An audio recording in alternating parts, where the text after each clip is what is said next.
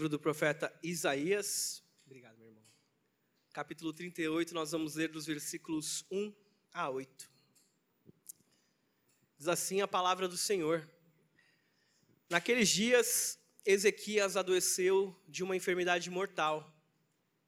Veio ter com ele o profeta Isaías, filho de Amós, e lhe disse: Assim diz o Senhor: Põe em ordem a tua casa, porque morrerás e não viverás. Então virou Ezequias o rosto para a parede e orou ao Senhor, e disse: Lembra-te, Senhor, peço-te, de que andei diante de ti com fidelidade, com inteireza de coração, e fiz o que era reto aos teus olhos. E chorou muitíssimo. Então veio a palavra do Senhor a Isaías, dizendo: Vai e dize a Ezequias: Assim diz o Senhor, o Deus de Davi, teu pai ouvi a tua oração e vi as tuas lágrimas.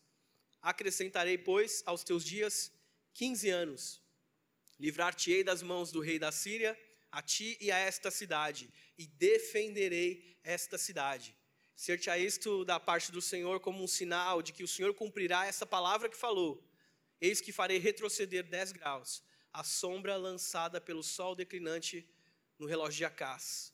E assim retrocedeu o sol os dez graus que já havia reclinado, declinado até aqui a palavra do Senhor. Quero convidar você a orar mais uma vez. Pai, obrigado pela tua palavra. E nós sabemos que a tua palavra é a verdade, é pão para nossa alma, é luz para o nosso caminho.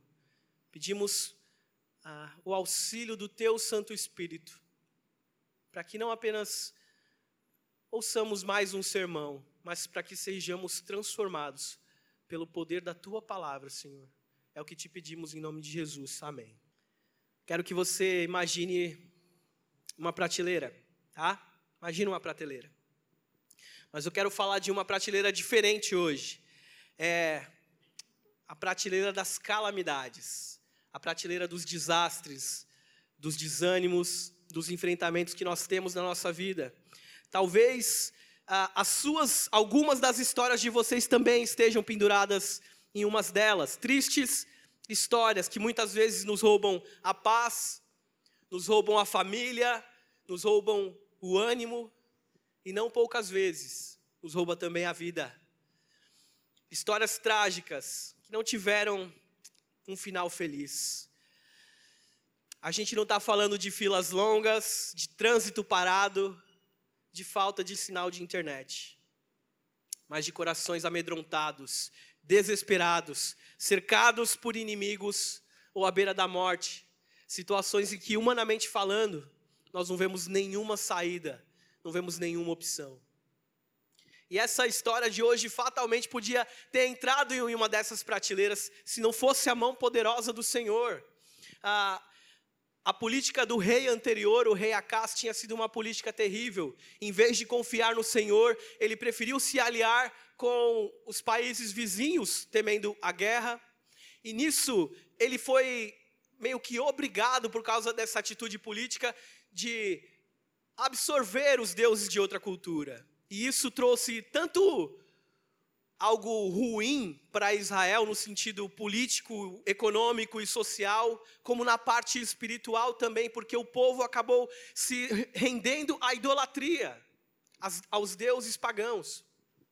Mas o homem de, do relato de hoje, Ezequias, ele fez algo completamente diferente do seu pai. A gente vê a, a reforma, é, tanto política e religiosa, que ele faz em Israel. Ele tira ali todos aqueles deuses pagãos ele muda radicalmente a forma como o povo adorava o Senhor, ele restitui o culto, os sacerdotes, enfim, faz com que ah, Israel tenha uma vida religiosa semelhante àquela que era a vontade do Senhor revelada na Sua palavra.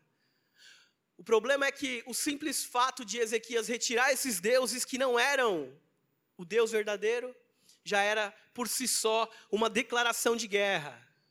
Foi então que Senaqueribe, rei da Assíria, enviou seus exércitos contra Judá, acampou seus exércitos ao redor de, de, de Judá. E ele acabou prendendo Israel como um pássaro em uma gaiola. fechado aos seus próprios portões. E aí ele envia mensageiros para amedrontar o povo e para avisar que em breve eles iam invadir, e quando eles invadissem e quebrassem aqueles portões não ia sobrar nada. Eles iam acabar com tudo. Então você imagina, eles não podiam é, sair, eles não podiam obter novos recursos, porque eles estavam fechados dentro da cidade. A comida ia acabar. Era uma situação desesperadora. Para para imaginar, tem um exército batendo na sua porta. Mensageiros dizendo que eles vão destruir tudo no momento que eles conseguirem quebrar os muros. E não bastasse tudo isso, todo esse desespero, o rei adoece de uma forma grave, de uma forma terrível, e tem um profeta batendo na sua porta. Que tipo de mensagem será que ele vai trazer? Quero, como ponto de partida para nossa edificação nessa noite, fazer uma pergunta para você. Como agir em dias maus? Como a gente deve agir em dias maus?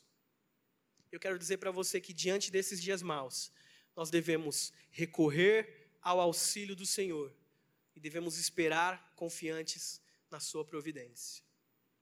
Diante dos dias maus, eu devo recorrer ao auxílio do Senhor e eu devo esperar confiante na sua providência. Olha comigo os versículos 1 e 3. Por ordem, é, a palavra aqui quando diz põe em ordem a tua casa, essa ordem que Deus é, deu para Ezequias, não era necessariamente assim, olha Ezequias, a tua casa está meio bagunçada, tem umas coisas meio fora de lugar, faz uma faxina aí e arruma as coisas. Não foi nesse sentido. Pôr em ordem a, a casa aqui para Ezequias significava que ele precisava preparar a sua descendência preparar a sua posteridade para quem fosse assumir o trono e continuar o legado de Ezequias. E o grande problema nisso tudo é que Ezequias ainda não possuía filhos. Ezequias até aqui ainda não possuía filhos, e essa doença que ele contrai agora, o profeta acaba dizendo para ele: Olha, essa doença vai matar você, é uma doença mortal, você não vai sobreviver a ela. E aí o legado de Ezequias, por causa disso, seria terminado. Ao que parece, ele ainda não tinha se preocupado com isso, em passar o seu legado adiante. E a gente vê que ele é tão despreocupado em relação a isso, que mesmo depois que Deus estende a sua vida e dá um filho para ele, o seu filho é um dos piores reis da história de Israel. É um dos piores reis que Israel, que Israel teve. Mas tinha um problema maior em relação a Ezequias morrer àquela altura é que Deus havia feito uma promessa a outro rei, a Davi, de que eh, o trono de Davi nunca acabaria. Então Deus estende aqui, de certa forma, a vida de Ezequias para que ele possa dar continuidade, inclusive, a essa promessa que Deus tinha feito a Davi. E outra coisa para a gente pensar que era o próprio povo. Você imagina como estava aquele povo? Como eles se comportariam? Como ele, o que passaria na cabeça daquelas pessoas quando eles vissem que os inimigos estavam à porta e que o seu rei estava para morrer. O que o povo sentiria tendo o seu rei morto às vésperas de um ataque? E era mesmo, como a gente refletiu, um cenário terrível, um cenário desesperador. Parecia que não ia ter nenhuma saída, nem para Ezequias e nem para o povo de Israel. Mas volta um pouquinho na sua Bíblia, olha o que diz Isaías 37, 26, um capítulo antes.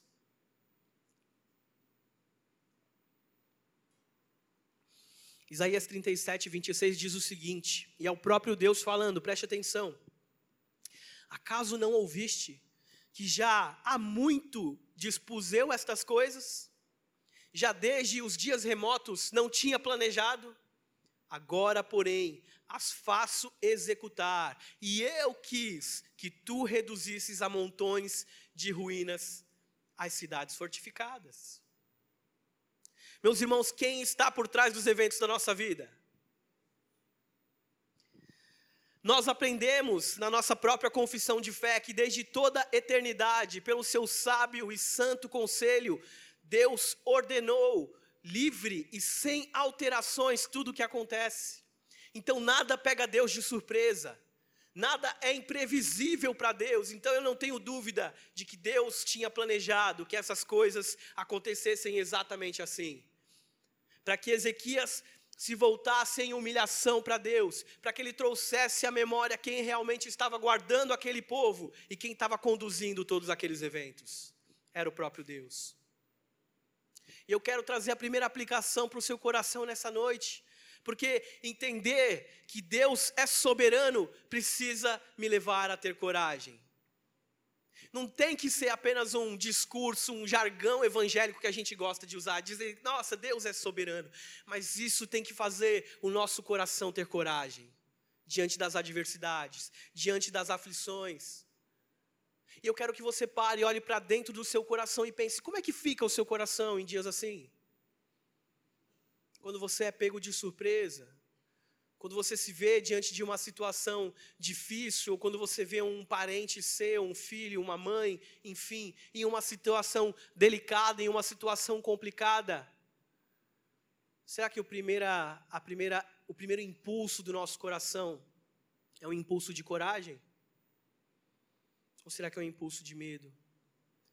Outra pergunta que eu quero fazer para o seu coração é: que esperança você oferece às pessoas que passam por problemas? Que pode ser que você tenha aí no seu coração e lide bem com os seus problemas, mas a nossa vida cristã não se resume a nós.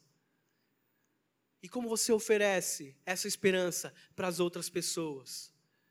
Quando o mundo delas está desmoronando, quando essa história delas acaba caindo em uma dessas prateleiras da calamidade das tristezas. Saber que Deus é soberano e que Ele controla todos os eventos precisa levar o nosso coração a ter coragem. E não por acaso, não por acaso, a mais triste calamidade que já aconteceu nessa terra recaiu sobre um inocente. E ela não apenas foi planejada e orquestrada antes da fundação do mundo, como ela foi vivida pelo próprio Deus. Ele mesmo. Foi a própria circunstância, causada pelo próprio Deus, que levou Ezequias a orar. E isso também estava dentro do plano soberano de Deus, que Ezequias se voltasse ao Senhor. Então, diante dessa situação, Ezequias ora desesperadamente. Eu quero que você grave isso a oração de Ezequias não é uma oração de quem está calmo, de quem está com, está com o seu coração em paz. É uma oração desesperada. É uma oração de quem não vê saída. Mas a primeira atitude de Ezequias é orar. É interessante. É a primeira coisa que ele faz. Assim que Isaías sai, a primeira coisa que ele faz é se colocar em oração. Isso é maravilhoso como ensinamento para a gente. Porque a oração é um ato que traz humildade. A oração humilha o nosso intelecto, a nossa falsa inteligência, a nossa pretensa inteligência. Ela humilha o nosso orgulho, a nossa capacidade de fazer qualquer coisa por nós mesmos. Ela crucifica a nossa vanglória e ela mostra dependência espiritual de Deus. A primeira opção nossa deveria ser orar. A oração vai sempre evidenciar a nossa necessidade de Deus. E diante de situações sem saída, que não podemos controlar, todos ficamos à mercê daquele que pode controlar todas as coisas, daquele que tem o domínio e o controle do universo nas, suas mãos diante da, porque diante das circunstâncias, diante de tempos difíceis, diante dessas, desses momentos que você não tem como controlar, não importa se você é um rei ou se você é um mendigo cego à beira da estrada, a única opção que você tem é clamar pelo Deus que pode mudar a tua vida. Você não tem opção. Não tem. Nosso Senhor Jesus é um excelente exemplo nesse sentido mesmo ele tendo uma natureza divina, ele recorria ao Pai em oração. Mesmo ele sendo Deus e homem, ele dependia do Pai. Foi ele mesmo quem nos ensinou a orar. Foi ele mesmo quem intercedeu pelos discípulos e por nós também na sua oração sacerdotal. E nós deveríamos fazer o mesmo. Deveríamos lançar sobre ele as nossas dores e as nossas aflições, porque ele tem cuidado de nós. Ele tem nos guardado. Será que orar a Deus tem sido a tua primeira atitude? O teu primeiro recurso? Será que nós temos agido dessa forma?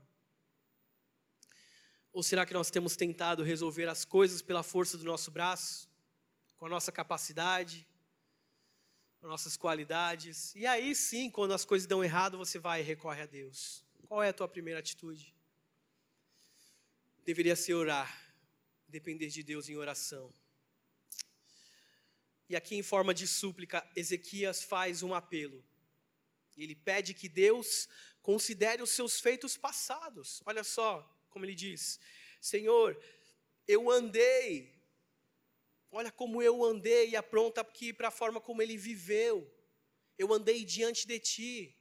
Ou a gente poderia dizer: Olha como eu me voltei para ti. E é verdade, ele não tinha sido como seu pai, que tinha sido idólatra. Ele se voltou a isso, ele se voltou para Deus. Ele foi na direção contrária que toda aquela nação estava caminhando ele se volta, ele diz: com fidelidade, eu me voltei para ti com fidelidade. Ele está dizendo, Deus, é, não foi à toa, não foi de qualquer forma, eu me voltei com verdade, eu me voltei a ti com firmeza, eu me voltei a ti com constância, eu me voltei também com inteireza de coração, isso é, eu fiz aquilo que era íntegro, aquilo que era reto diante do Senhor. eu fiz aquilo que era correto, aquilo que agradava o Senhor. E é algo muito importante aqui, meus irmãos, porque é verdade que na aliança de Deus com o seu povo, nós não podemos nos esquecer que vida longa fazia parte das bênçãos que Deus se agradava a dar aos piedosos. Então, quando Ezequias clama aqui a Yahvé, ele recorre a esse fato de que ele participava da sua aliança com Deus. Mas enxergando todo o contexto da história do rei Ezequias, a gente percebe que ele não teve só acertos. Ele cometeu erro, erros também. E ele falha novamente. Ele falha em reivindicar a atenção de Deus com base na sua justiça própria, com base nos seus feitos. Porque uma coisa é eu ser diligente, é eu ser responsável em relação aos mandamentos de Deus, e outra totalmente diferente é eu buscar me justificar por meio deles. É eu usar daquilo que acontece, daquilo que eu faço, daquilo que eu reproduzo de bem, como forma de requerer algo da mão de Deus. Sendo que a gente vê lá em Efésios 2, capítulo 10, que as boas obras que nós praticamos, foi Deus quem preparou para que nós andássemos nela. E fica evidente no seu choro desesperado que Ezequias deixa a desejar nesse entendimento da fé, na sua oração. Ele acaba aqui recorrendo a uma espécie de barganha com boas obras, como se isso fosse possível diante de Deus. O que são nossas obras diante de Deus? O que são nossos atos bons? É comum você conversar com pessoas que não conhecem a Cristo e, Inclusive aconteceu comigo hoje, estava voltando para casa no Uber e tive a oportunidade de falar de Deus para um, para um motorista. Ele diz assim: Ah, mas o importante é, é a gente fazer o bem, né? Como se nós fôssemos possíveis fazer o bem por nós mesmos, a partir de nós, a partir da nossa capacidade. Quando a própria Bíblia diz que os, o bem que a gente pratica são trapos de imundícia. Não são nada é mais ou menos assim, tá? Tem um pastor uma vez usou um exemplo e eu gosto muito desse exemplo. Imagina uma pessoa leprosa, tá? é um mendigo e um leproso ao mesmo tempo. Ele está todo sujo, ele, não, ele não, nunca tomou banho. Ele lá ele faz um bolo maravilhoso com as suas próprias mãos ele entrega esse bolo para você. Tá maravilhoso, tá lindo a aparência dele. Você vai aceitar? Não. Você sabe que está contaminado. Você sabe as mãos que prepararam aquilo.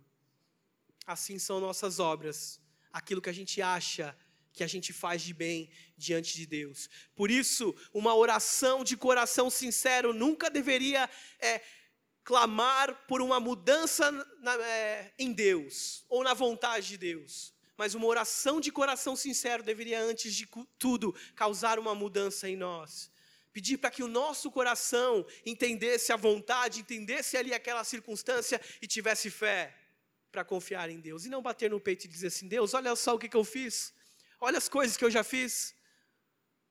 como se esse bem partisse de nós mesmos e não do próprio Deus através de nós. Isso nos ensina que a gente não pode reivindicar nada a partir da nossa própria bondade. Nós não deveríamos jamais achar em nós qualquer razão pela qual Deus deveria nos atender ou nos responder. Nenhuma razão. Mas o maravilhoso da experiência daquele que ora é saber que Deus age de uma maneira surpreendente quando Ele nos ouve. É pela Sua misericórdia, é pela Sua graça, é pela Sua bondade e não porque há algo em nós. Mas eu também não quero desencorajar você a orar de forma alguma. Devemos orar sim. Nós jamais deveríamos temer a oração como se nós não pudéssemos nos dirigir até Deus por causa da nossa indignidade.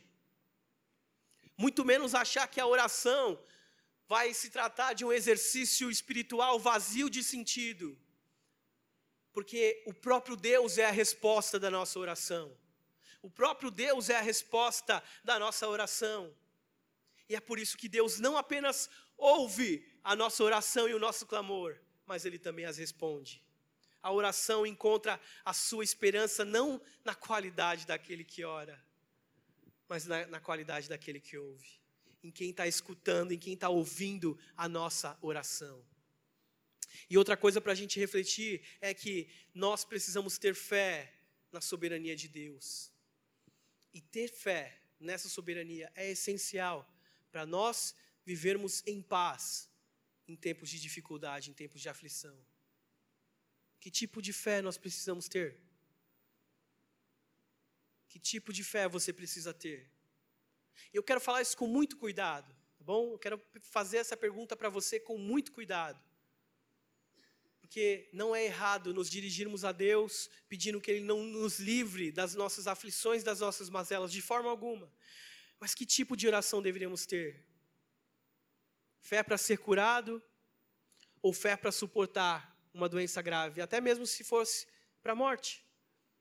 Eu faço essa pergunta porque muitas vezes a enfermidade desperta medo em nós. Eu estou dizendo medo de uma forma bem suave.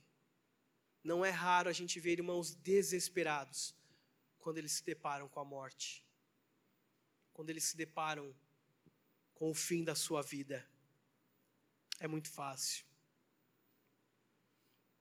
Mas essa atitude revela algo sobre nós mesmos. A gente tem que olhar no espelho, ser sincero em como a gente reage em dias assim. Nem sempre é fácil a gente lidar com os problemas, com as circunstâncias. Quando Deus não faz aquilo que a gente planeja, quando as nossas orações não são atendidas, quando eu oro para Deus curar, me livrar da minha dor, ele diz assim: não, você precisa aprender por meio da dor. Quando eu peço para Deus que as coisas aconteçam de uma forma rápida, Ele diz assim: você vai precisar aprender através da paciência. Quando eu oro a Deus pedindo uma condição melhor, Ele diz assim: você precisa se contentar com o que você tem hoje. Por isso a gente precisa dessa convicção e confiar na soberania de Deus, na bondade de Deus, de que Ele vai guiar a nossa vida de acordo com a Sua vontade, quer a gente goste, ou quer a gente não goste, quer a gente aceite, ou a gente não aceite, quer eu haja com submissão à Sua vontade, quer eu haja com rebeldia, a vontade soberana de Deus vai ser feita e ela vai ser cumprida na nossa vida. Mas a gente deveria também esperar na provisão divina, esperar na provisão de Deus. O texto do livro dos reis nos traz uma informação de que o profeta ainda nem havia saído da cidade, Isaías ainda nem tinha saído da cidade. E ele já recebe a palavra do Senhor para retornar e falar com Ezequias. Ele vai dizer que Deus tinha ouvido a oração de Ezequias e visto também as lágrimas dele agora ele não mais ia morrer em breve, mas ele ia ainda ter mais 15 anos de vida. E esse relato ele é bem complexo mesmo, ele traz à tona essa, essa tensão que às vezes surge entre as nossas orações e a vontade de Deus. como é que funciona, a gente não entende muito como é que funciona, né? A vontade de Deus e as nossas orações, né? Será que Deus é um Deus sujeito a mudanças? Pensa. Ezequias orou, ele ia morrer. Deus falou: você vai morrer. Ezequias orou e Deus mudou tudo isso. Será que Deus é um Deus sujeito a mudanças?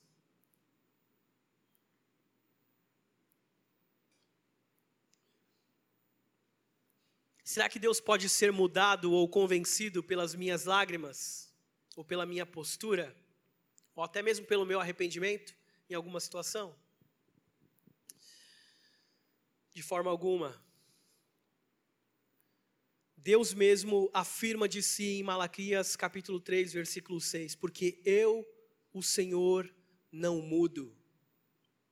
Não poucas vezes o nosso Deus é apresentado na Sua palavra como uma rocha. As gerações vêm e vão, e aquela montanha permanece intacta, com a mesma aparência, imóvel, no mesmo local. Então não há mudança no seu ser, não há mudança nos seus propósitos e não há mudança nas suas promessas. É um fato. Mas aqui diz que Deus viu as lágrimas de Ezequias, isso é, ele percebeu, ele se atentou, ele considerou, ele também deu ouvidos àquilo que Ezequias falou. Ele ouviu de fato. Mas a gente jamais deve entender que o que move a ação de Deus aqui são as lágrimas, o comportamento é, santo de Ezequias ou a sua oração. Então fica a pergunta: o que é que move a oração. O que é que move a Deus aqui na oração de Ezequias? Ah, o nosso texto aqui dá apenas uma dica, mas tem um texto lá em 2 Reis 20, versículo 6, que fala sobre essa mesma história e tem algo que acrescenta né, em relação a como Deus responde aqui. Olha o que, que diz: Eu acrescentarei aos teus dias 15 anos, e das mãos do rei da Síria te livrarei, a ti e a esta cidade, e eu defenderei esta cidade. E aqui vem a dica: por amor de mim e por amor de Davi, o meu servo. Eu vou te livrar, mas eu vou fazer isso por amor de mim e do meu, e do meu servo Davi. A resposta de Deus, a aparente mudança de Deus, então não foi baseada num choro ou numa atitude de Ezequias, mas foi na fidelidade de Deus em relação a si mesmo, em relação à Sua palavra, em relação às Suas promessas. Uma das promessas que Deus fez para Davi foi a permanência do seu trono. Davi queria edificar uma casa para Deus, talvez você se lembre dessa história. Mas Deus fala assim: Davi, espera, eu vou edificar uma casa para você. Eu não estou falando de uma habitação, eu estou falando da sua dinastia. Eu estou falando da sua posteridade. Eu estou falando de um legado, Davi, é algo muito maior. E não à toa, quando a gente olha a própria história de Israel, quando o reino se divide, uh, o reino do norte teve nove dinastias diferentes, nove famílias diferentes ocupando o trono do reino do norte, enquanto que o reino do sul, apenas a dinastia de Davi. Reino de, de Judá, apenas com a dinastia de Davi. Em todos os casos, o resultado da ação de Deus aqui não se baseia nas orações ou nos, ou nos méritos do ser humano, mas nele mesmo. A fidelidade de Deus, então, deve me encher de esperança. Você crê que Deus é fiel? Mesmo? Então você deveria ter o seu coração cheio de esperança, cheio de expectativa Sabe quando a gente tem certeza que algo vai acontecer? É, e, e você não vê a hora daquilo acontecer? Várias situações, né? Alguns ficam assim em relação a salário, né? Sabe que amanhã vai o dia que vai cair o pagamento e você fica naquela alegria. É só uma, uma das coisas que acontece. Mas aqui ele está falando de uma certeza, de uma alegria baseada numa certeza essa esperança que nós devemos ter. Todas as promessas que Deus fez já se cumpriram ou ainda vão se cumprir. Todas elas. A Ezequias foi prometido cura e livramento. Ao seu povo ele prometeu um Salvador, ele deu o seu próprio filho. Eu te pergunto, o que, que o Senhor tem prometido para nós? O que é que Deus tem prometido para você? Ele nos prometeu um consolador, ele mandou o seu Espírito. Ele prometeu que estaria conosco todos os dias da nossa vida, que um dia toda a criação seria restaurada, que um dia o pecado e a morte vão finalmente ter um fim e que nós maravilhosamente vamos contemplar o nosso Salvador, o nosso Redentor face a face. Que segurança nós temos nesse Deus e que esperança nós temos que ter nas Suas fiéis promessas, porque Deus é o defensor do seu povo. Deus apenas não ia cumprir aquilo que Ezequias pediu, presta atenção no texto, mas ele ainda ia também fazer, tratar de uma necessidade que Ezequias não tinha pedido: livrar o seu povo da ameaça dos seus inimigos. Ezequias pediu apenas cura. Deus falou: tá bom, eu vou te curar. Mais do que isso, Ezequias, mais do que isso, eu vou livrar o meu povo das mãos dos seus inimigos. Isso é maravilhoso.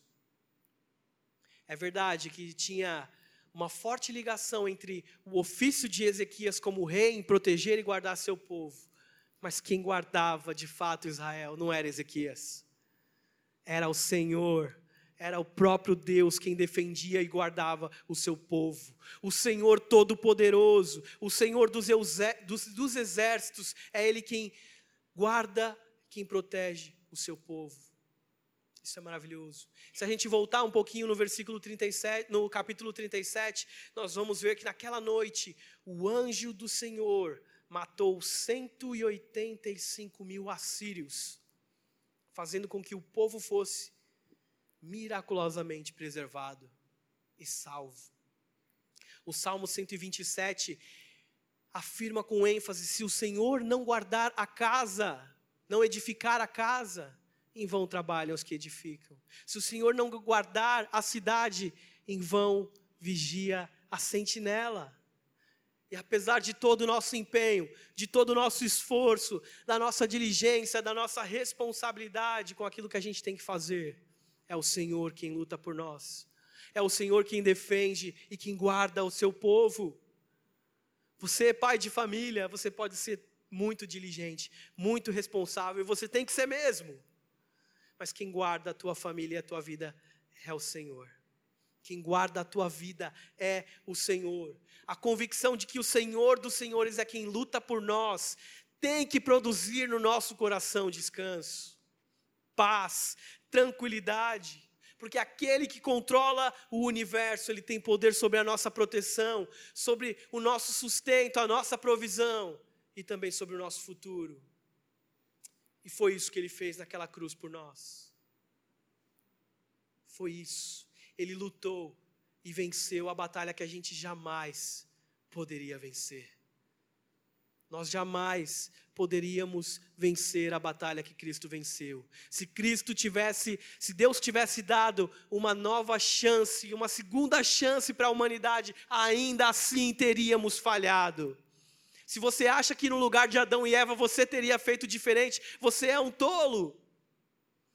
E graças a Deus que Ele não nos deu uma segunda chance. Ele nos deu Cristo e Ele foi suficiente. Ele lutou e venceu aquilo que a gente jamais poderia vencer, porque Ele luta pelo seu povo. Então eu pergunto para você: em quem você deposita a sua confiança? Em quem devemos colocar a nossa confiança. Onde você tem colocado a sua confiança? Nos seus recursos, nas suas qualidades, na estabilidade do teu emprego, na tua saúde, na tua força, onde você coloca a sua confiança. Sabe por que eu pergunto isso? Porque recursos acabam se esgotam. Saúde acaba também. Eu posso ser o mais fitness que for, cuidar da minha alimentação, cuidar dos meus exercícios. E isso é bom, isso é agradável diante de Deus. Nós devemos ser diligentes com o corpo que o Senhor nos deu. Mas você vai adoecer. você vai ficar doente. Essa casa não é eterna. Essa casa vai ter um fim. Então você não pode colocar a sua fé, a sua confiança nisso, porque ele não vai te impedir de, de adoecer. Outros vão colocar a sua confiança em um determinado tipo de governo, num partido político, seja lá o que for. Mas por anos, as gerações passam, governos mudam e nós vemos ainda o nosso Brasil tomado por corrupção. Isso não acaba, essa chaga, esse câncer não acaba. Meus irmãos, nossa confiança em todas as áreas da vida precisa estar firmada no Senhor. É Ele quem luta pelo seu povo, mais do que os nossos recursos, mais do que um rei humano ou governantes, é o nosso Deus, quem zela e quem cuida do seu povo. Em outros textos vai mostrar que é Ezequias quem pede um milagre, como a promessa de que Deus tinha dado ao seu povo.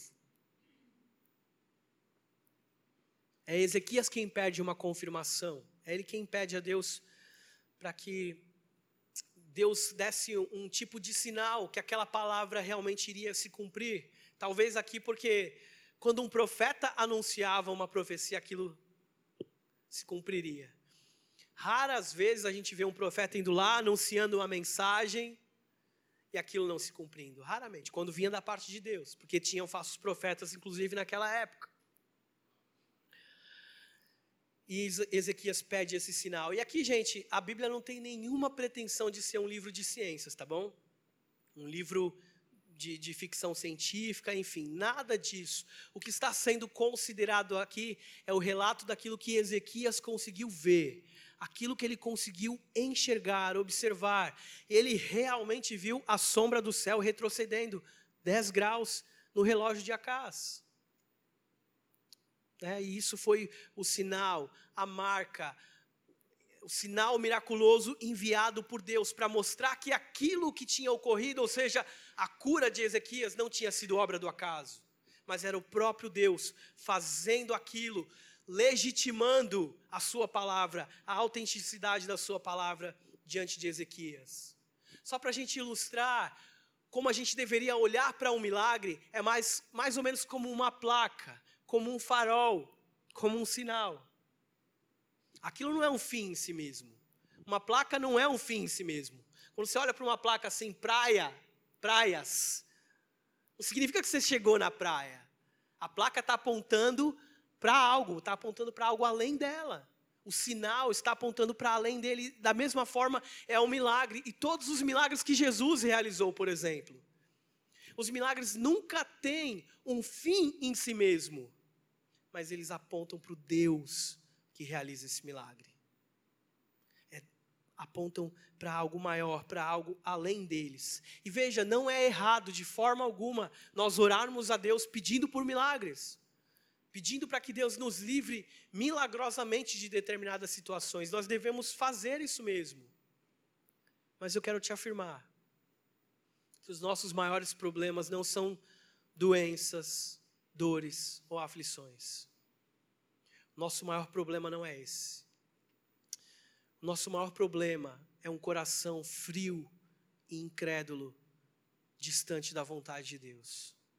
Esse é o maior problema que você pode ter, a maior dificuldade que você pode enfrentar. O pecado e a nossa frieza espiritual continua sendo a nossa maior doença, o nosso maior problema a ser resolvido e é só é possível nos libertarmos dele tendo uma fé genuína, verdadeira naquilo que Cristo realizou na cruz. E esse, sem dúvida, foi o maior milagre. O milagre que nós precisávamos. Por isso é que eu e você precisamos nos agarrar com unhas e dentes nessa verdade. Porque Jesus Cristo sempre vai ser a tua maior necessidade. Cristo é a tua maior necessidade e Ele já nos proveu essa salvação por meio do seu Filho. Eu quero que você entenda que Deus nem sempre vai se utilizar de meios extraordinários. Se você for olhar a quantidade de milagres que acontece em toda a história bíblica, elas não são é, a forma ordinária pela qual, a qual Deus trabalha. Ele fez isso muitas vezes para autenticar a sua palavra, a palavra de um profeta ou de alguém que ele havia levantado em determinado período. Deus nem sempre usa disso. Então não é sempre que ele vai nos livrar, meus irmãos. Preciso te alertar, alertar o seu coração dessa verdade. É assim, nós temos vários testemunhos aqui de gente que pode falar sobre um milagre recebido de Cristo. E glórias a Deus, porque Ele ainda realiza milagres no meio do seu povo, no meio da igreja. Mas nem sempre Ele vai agir dessa forma. Eu tenho certeza que você deve se lembrar de algum caso, de algum irmão que você colocou diante de Deus pedindo uma cura, pedindo um livramento, pedindo um milagre. E não aprove a Deus realizar. Não aprove a Deus livrar essa pessoa então Deus nem sempre vai conduzir nossos caminhos através desses milagres. E eu quero que o teu coração descanse nisso. E até faça uma reflexão do que realmente está por trás do nosso coração quando nós pedimos por essa coisa, por um milagre. Será que é algo que vem dessa confiança que nós temos em Deus? Ou vem de um medo do nosso coração? Um temor no nosso coração em relação a nós mesmos.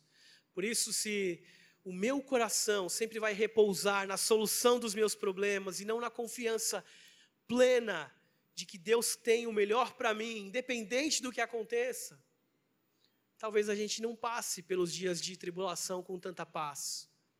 As nossas expectativas vão acabar sendo frustradas. Porque nem sempre está dentro da agenda de Deus nos livrar mas Ele enche nosso coração de força, de esperança e nos ajuda a nos mantermos de pé e a confiar nele quando nós precisamos passar por esses momentos em meio à dor, em meio às lutas, em meio às aflições. O desespero nunca pode tomar conta de nós. Mas a gente tem que ter convicção de que Deus, Ele sabe muito mais sobre a vida do que nós mesmos. E isso tem que ser suficiente para nós. Isso tem que trazer paz para o nosso coração.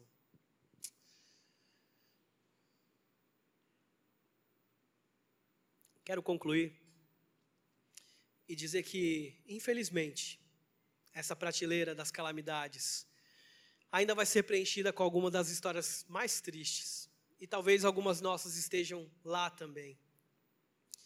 Mas eu quero te encorajar nos dias maus a olhar para outra história, a olhar para essa triste calamidade que aconteceu na cruz.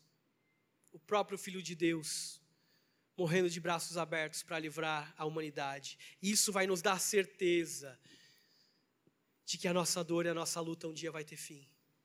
De que o nosso sofrimento um dia vai acabar e nós vamos ter os nossos olhos, todas as lágrimas enxugadas. E nós vamos ter certeza de que nada mais vai causar dor e sofrimento. Nós vamos ser libertos, curados de todos os males. Então, olhe para a cruz. Nos dias maus, nos dias tristes, olhe para a cruz. Olhe para Jesus, porque foi lá naquela cruz, naquele dia triste, que Ele levou as nossas enfermidades, que Ele levou as nossas dores, daquela doença incurável e mortal que nós tínhamos. Ele levou sobre si. Foi lá naquela cruz que Ele levou sobre si o nosso pecado e nos livrou do nosso pior inimigo, do nosso último inimigo, a morte.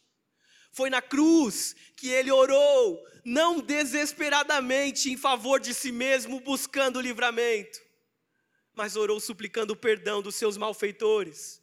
Foi na cruz que ele enfrentou corajosamente a morte, não com um choro desesperado, mas com um brado firme e categórico, dizendo: Está consumado. Foi naquela cruz que ele mostrou que nós não precisamos mais de milagres, porque o maior milagre que ele poderia nos dar foi nos dado pela provisão do Senhor, a nossa salvação. E foi lá naquela rude e maldita cruz que Ele estendeu a nossa vida não mais em meros 15 anos, mas estendeu a nossa vida para toda a eternidade.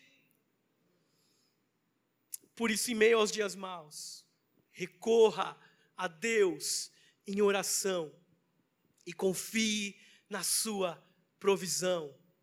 O nosso Senhor, que governa o universo, Ele governa a nossa vida, mesmo nos tempos mais difíceis. Que você possa descansar com esperança na provisão e no cuidado do Senhor, em nome de Jesus. Amém. Bem, meus irmãos, vamos nos colocar de pé, vamos orar para encerrarmos esse momento de culto. Gostaria de agradecer a presença de todos. Tenho certeza que o Senhor falou grandemente aos nossos corações essa noite. Que possamos ter aí uma semana de reflexão e abençoada. Em nome de Jesus. Vamos orar? Senhor nosso Deus e Pai, nós queremos te agradecer, Senhor, pela tua bondade, pela tua graça, pelo teu amor, pela tua justiça. Obrigado, Senhor, porque tu nos dá esse privilégio de estarmos aqui reunidos como igreja, como corpo de Cristo e adorar o teu santo nome, louvar ao teu santo nome. Ouvir, ó Deus, a tua voz, a tua palavra que nos conforta, que nos consola, que santifica as nossas vidas. Senhor, nos ajuda, Pai, a refletirmos, Senhor, na tua palavra. Nos ajuda, Senhor, a lembrarmos de tudo aquilo que tu tem nos ensinado, Senhor. Para que possamos caminhar, Senhor, firmes, seguros em ti, Senhor, confiando em ti que é o Deus da nossa salvação. Louvado seja o teu nome, Senhor, pela vida, Senhor, dessa igreja. Louvado seja o teu nome pela vida de cada um dos irmãos que estão aqui presentes, por cada família aqui representada, Senhor. Queremos te louvar, Senhor, porque tu tens sido bom, tu tens sido misericordioso para conosco. Nós entregamos as nossas vidas, Senhor, diante de ti. E pedimos, ó Pai, que tu continue nos abençoando, Senhor que nos dê uma semana de paz, que nos dê, Senhor, uma semana que possamos, ó Deus, continuar confiando em Ti, sabendo que Tu cuida de nós, que Tu está conosco todos os dias. Bendito seja o Teu nome, em nome de Jesus. Amém. Deus abençoe, irmãos.